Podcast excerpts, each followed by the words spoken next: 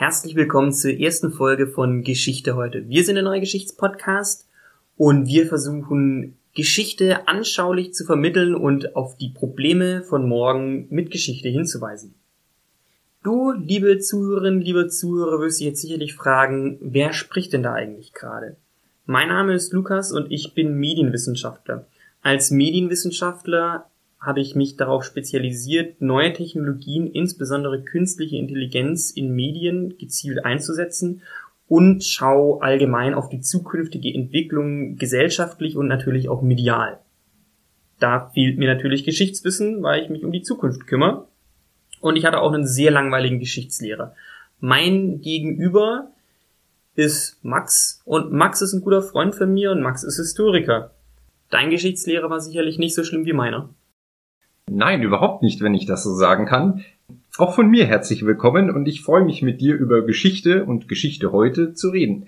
Mein Geschichtslehrer war, denke ich, alles andere als äh, langweilig und ähm, der typische Geschichtslehrer, wie man sich ihn so vorstellt. Ähm, für mich hat er extremen Spaß an der Historie vermittelt.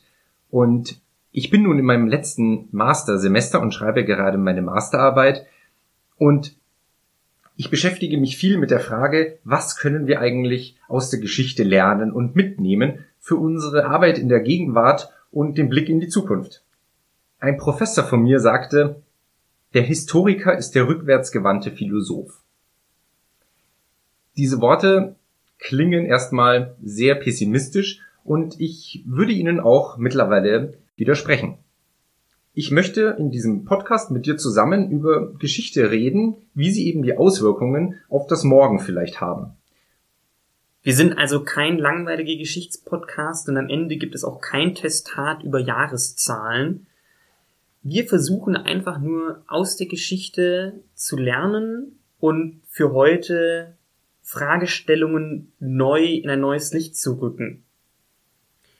Aber da stellt sich mir natürlich die Frage, ich habe viele Vorträge gesehen, so TED Talks von Entrepreneuren aus dem Silicon Valley, KI-Entwicklern, Leuten, die die neueste Social Media Plattform am Start haben, Bitcoin-Entwickler, die werden natürlich alle sagen, stehen bleiben, zurückschauen, dafür halt haben sie keine Zeit. Wer stehen bleibt, an dem gehen fünf Innovationen vorbei, sie haben keine Zeit, Try and Arrow, machen, machen, machen. Sind wir eigentlich konservativ? Sind wir eigentlich das Gegenteil eines Zukunftsforschers? Also, wenn, dann bin ich das Gegenteil eines Zukunftsforschers. Aber ja, man könnte sagen, ein reiner Zukunftsforscher bin ich sicherlich nicht als Historiker. Aber was ist schon ein Zukunftsforscher? Und arbeitet er nicht auch mit Sachen, die er schon kennt? Jede Wissenschaft und jede Wissenschaftlerin verwendet unterschiedliche Methoden, um Neues zu entdecken oder zu erklären. Auch die geschichtswissenschaftlichen Methoden versuchen Neues herauszufinden. Nur, dass das Neue meist in der Vergangenheit liegt. Doch aus diesem Wissen können wir eventuell etwas lernen und besonders neue Erfindungen hervorbringen. Das wollen wir in diesem Podcast zeigen. Und ein besonders gutes Zitat, das das finde ich trifft, stammt von Richard von Weizsäcker, dem Bundespräsident der Bundesrepublik Deutschland von 1984 bis 1994. Und Richard von Weizsäcker hielt am 8. Mai 1985 eine Rede über Erinnerung und Vergessen bezüglich des 40-jährigen Kriegsendes äh, des Zweiten Weltkriegs. Er sagte damals in seiner Rede, wer vor der Vergangenheit die Augen verschließt, wird blind für die Gegenwart. Dieses Zitat, finde ich, bringt es ganz gut auf den Punkt. Und darüber wollen wir heute und in den zukünftigen Folgen ein bisschen reden. Was also die Vergangenheit uns für die Gegenwart bringt. Und dafür bringst du uns alle zwei Wochen immer irgendeine spannende Geschichte mit. Deshalb meine Frage, was hast du uns heute für eine Geschichte mitgebracht? Ich denke heute, äh, das Thema habe ich ausgewählt, weil ich genau diese Punkte, die wir jetzt ein bisschen besprochen haben und die die Wissenschaft allgemein beschäftigt, ja, als, als Kern ganz gut trifft. Es handelt sich um das Thema Wasser und die Wasserversorgung. Es ist nicht nur eines der wichtigsten Probleme unserer Zeit heute und viele Länder kämpfen heute darum, sondern auch schon in der Geschichte und der Antike war die Wasserversorgung ein kritisches Thema. Bauwerke für die Be Bewässerung oder Wasserversorgung von Städten und Landwirtschaft waren schon weit vor dem Römischen Reich bekannt, um die Bevölkerung mit Wasser zu versorgen. Es gab die bekannten Aquädukte des Römischen Reiches auch schon weit vor ähm, dem Höhepunkt des Imperium Romanum. Viele Forscher haben das mittlerweile ähm, genauestens belegt und ein besonders ja, herausragendes Beispiel sind sicherlich die hängenden Gärten von Babylon. Diese sagenumwobenen und zugegeben etwas mystischen Gärten, eines der antiken Weltwunder, stellen bis heute ein Rätsel dar in der Bewässerung. Zahlreiche antike Autoren schreiben darüber, wie die Bewässerung wohl ausgesehen haben könnte, aber es gibt sehr kon wenig konkretes Wissen. Doch ein Grund für die Vorreiterrolle dieser Region um Babylon zwischen Euphrat und Tigris war sicherlich die Bewässerungstechnik der Assyrer, der Babylonier und der Sumerer, der Völker dieser Region. Die Römer übernahmen so schon bekannte Techniken und bauten sie aus. Und hier sind wir vielleicht schon beim Kern. Die Römer und das Imperium gelten als besonders lernfähig aus der Geschichte. Sie nutzen eigentlich immer Bekanntes, um es neu zu denken und zu nutzen. Genau das macht doch unsere modernen Erfindungen auch aus, Lukas, oder? Und es zeigt, wie wichtig der Blick zurück ist. Das ist eine unglaublich spannende Geschichte. Für mich sind aber die Babylonier, die Assyrer und die Römer hauptsächlich eins, nämlich alle alt. Wie weit liegen denn die Babylonier und die Römer voneinander auseinander? Also wie groß war der Lerneffekt? Nun, das römische Imperium, so wie man es kennt, 2000 Jahre alt, ähm, aber der Höhepunkt der römischen Republik, der Vorgängerstaatsform des Imperium mit dem äh, Cäsar an der Spitze, die römische Republik hatte ihren Höhepunkt ungefähr um 200 vor Christus, nach dem Zweiten Punischen Krieg, als Hannibal über die Alpen zog. Der mit den Elefanten. Genau, der mit den Elefanten.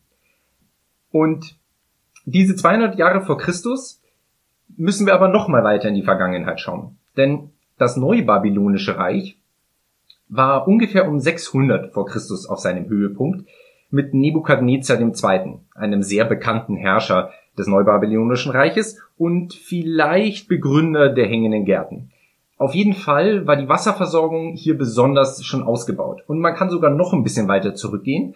Das Neuassyrische Reich in dieser Region, ähm, in derselben Region wie Babylon, war schon um 700 vor Christus auf einem Höhepunkt und aus der Zeit sind auch besonders Bauten für die Wasserversorgung überliefert. Also sieht man schon, es ist ein, ein ganz schönes Stück zurück, was man sich anschauen äh, kann. Und die Erfindungen der Völker, bevor die Römer es genutzt haben, ähm, wurden also weiterentwickelt und haben das Imperium dann auch bereichert, wenn man so will.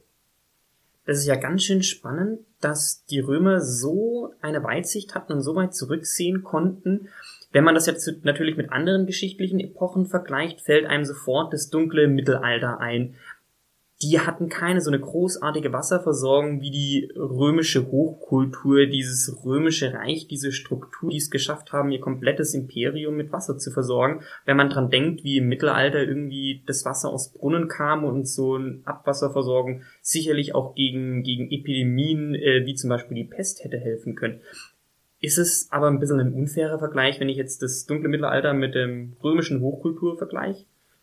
Nun, eigentlich da sind wir vielleicht auch schon ein bisschen an der Kritik dieser, dieser Entwicklungslinien liegt ja das Mittelalter bekanntlich nach dem römischen Imperium und ich bin auch ein sehr starker Gegner dieses Bildes des dunklen Mittelalters. Gerade als Mediavist muss ich das verteidigen. Als Forscher äh, im Mittelalter ähm, hat man oft mit diesem Vorurteil zu kämpfen und es wäre spannend, das in einer weiteren Folge, denke ich, nochmal äh, ausführlich zu diskutieren.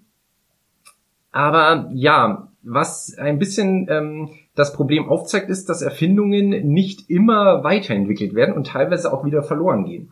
Doch wichtig ist, dass das Wissen nicht verloren ging. Die Wasserversorgung, die Bauwerke blieben zum großen Teil bestehen und wurden teilweise sogar bis in die frühe Neuzeit weiter genutzt. In Spanien und Portugal ist im 19. Jahrhundert noch mit Aquädukten in der Landwirtschaft ja, bewässert worden. Und man muss wohl auch sehen, dass die Römer nicht direkt von den Neubabyloniern oder den Assyrern etwas kopiert haben, sondern sich auch in den Zwischenzeiten das immer stetig weiterentwickelt hat. Somit ähm, denke ich, sind die Entwicklungslinien zwar teilweise unterbrochen, aber das Wissen weiter zu nutzen, das gelingt eigentlich der Geschichte ganz gut. Jetzt waren die Römer als Zivilisation, als Hochkultur enorm erfolgreich. Sie haben es geschafft, sehr lange an der Macht zu bleiben, ein unglaublich großes Reich zu führen und haben einige hervorragende Innovationen und Technologien gehabt.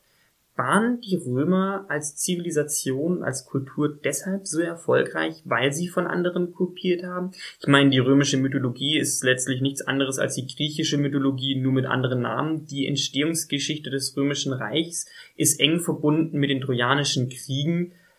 Sind die Römer die Griechen 2.0? Ein bisschen Wahrheit steckt darin und unterstützt eigentlich gerade die These nach den Weiterentwicklungen der Erfindungen und Nutzen von Geschichte für die Gegenwart. Die Römer haben sicherlich das Wissen und das Bestehende genutzt. Aber die Frage ist kopieren. Ich bin mir da nicht so sicher mit dem Begriff. Das Smartphone wurde auch nicht von Steve Jobs erfunden, sondern gewissermaßen kopiert. Aber er hat es entscheidend angepasst dass es für die breite Masse funktioniert. Die Römer haben sicherlich auch nicht das Straßensystem, die Wasserversorgung durch Leitungen, das Provinzsystem und das Recht erfunden. Aber alles haben sie entscheidend weiterentwickelt und für sich nutzbar gemacht. Und ich glaube, das ist der Kern. Gerade das Recht wäre übrigens auch ein sehr schönes Thema für eine andere Folge, da es für viele moderne Gesetzbücher eine Vorreiterrolle einnimmt. Jetzt hast du das Smartphone erwähnt als Erfindung. Hast du zu dem Thema Erfindungen uns noch was mitgebracht? Ja, ein anderes sehr gutes Beispiel, äh, wie Erfindungen weiterentwickelt werden und man Wissen nutzen kann, ist die Erfindung der Taschenuhr. Dafür brauchte es auch Vorgänger und Entwicklungen. Es gab, es gab zum einen sowohl, sowohl bereits bestehende Uhren, die noch nicht besonders handlich waren und mit Gewichten betrieben wurden. Und es bedarf einer neuen Erfindung des 15. Jahrhunderts, nämlich den Federantrieb. Diesen Federantrieb und das Wissen nutzte der Schlossermeister Peter Hähnlein aus Nürnberg und setzte es um, indem er eine tragbare Taschenuhr erfand. Das war 1504. Man kann sagen, es war ein wenig Zufall, aber es war im Endeffekt ein Prozess der Erfindung und Nürnbergers Ort war auch folgerichtig. Die Stadt war am Ende des Mittelalters einer der wichtigsten deutschen Handelszentren und für ihr Handwerk berühmt. Ich denke also, dass auch dieses Beispiel sehr gut zeigt, wie eine Entwicklung, eine Erfindung ähm, aus etwas hervorgeht, was es schon zum Teil gab, aber man es neu denken musste dann ist Peter Hähnlein sozusagen der Steve Jobs seiner Zeit. Wenn man so will, ja. Jetzt sind wir aber so langsam in meinem Fachbereich, nämlich in der Ökonomie und bei Erfindungen. Und jetzt kann ich dir mal eine schlaue Frage stellen. Was ist eigentlich die Basis einer jeden Innovation?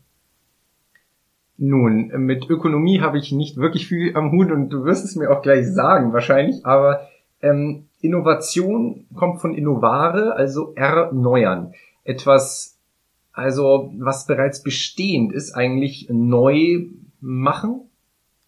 Das ist auf jeden Fall schon mal richtig. Die Basis einer jeden Innovation ist die schöpferische Zerstörung oder auch genannt kreative Zerstörung. Und jetzt gehe ich mal in deinen Fachbereich und schaue mal in die Geschichte. Das hat nämlich Josef Schumpeter 1942 äh, gesagt und hat damit quasi die Basis von Innovationen geschaffen. Er hat nämlich gesagt, durch die Neukombinierung von bestehenden Faktoren entsteht etwas Neues und durch diese Neukombinierung von Faktoren wird auch Altes wiederum verdrängt. Heutzutage würde man dazu Disruptivität sagen. Hört man häufig, gerade bei neuen Technologien, disruptive Technologien hört man.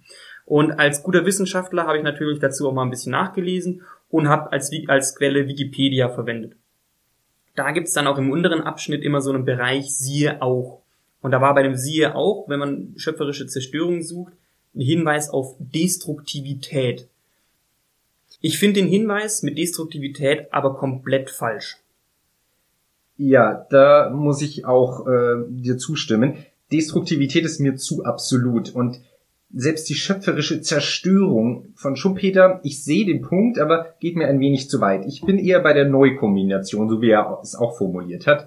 Und ähm, das finde ich zeigen auch diese beiden Beispiele, die natürlich nur ein Ausschnitt sein können, ähm, sehr gut. Das Ziel unseres Podcastes soll es ja sein, Entwicklungen aus der Vergangenheit neu zu denken und für heute eventuell ja gebräuchlich zu machen. Ich denke, dass die schöpferische Zerstörung und die Neukombination auf jeden Fall uns Anregungen geben, das in weiteren Folgen zu besprechen. Ja, vielen Dank, Max, für deine spannende Geschichte. Heute war sicherlich eine ganz besondere Folge, weil es die erste Folge war und weil wir eine Art Meta-Folge hatten. Wir haben nämlich in die Geschichte geschaut, um aus der Geschichte zu lernen und wie aus der Geschichte oder in der Geschichte gelernt worden ist. Ich bedanke mich auf jeden Fall erstmal fürs Zuhören und freue mich, wenn ihr in zwei Wochen wieder einschaltet. Bis dahin lasst gerne Kommentare da, Tipps, auch kreativ zerstörende Kommentare sind erlaubt, destruktiv zerstörende Kommentare bitte nicht. Und wenn es euch gefallen hat, hören wir uns in zwei Wochen wieder. Bis dahin alles Gute. Von mir auch alles Gute und bis dahin.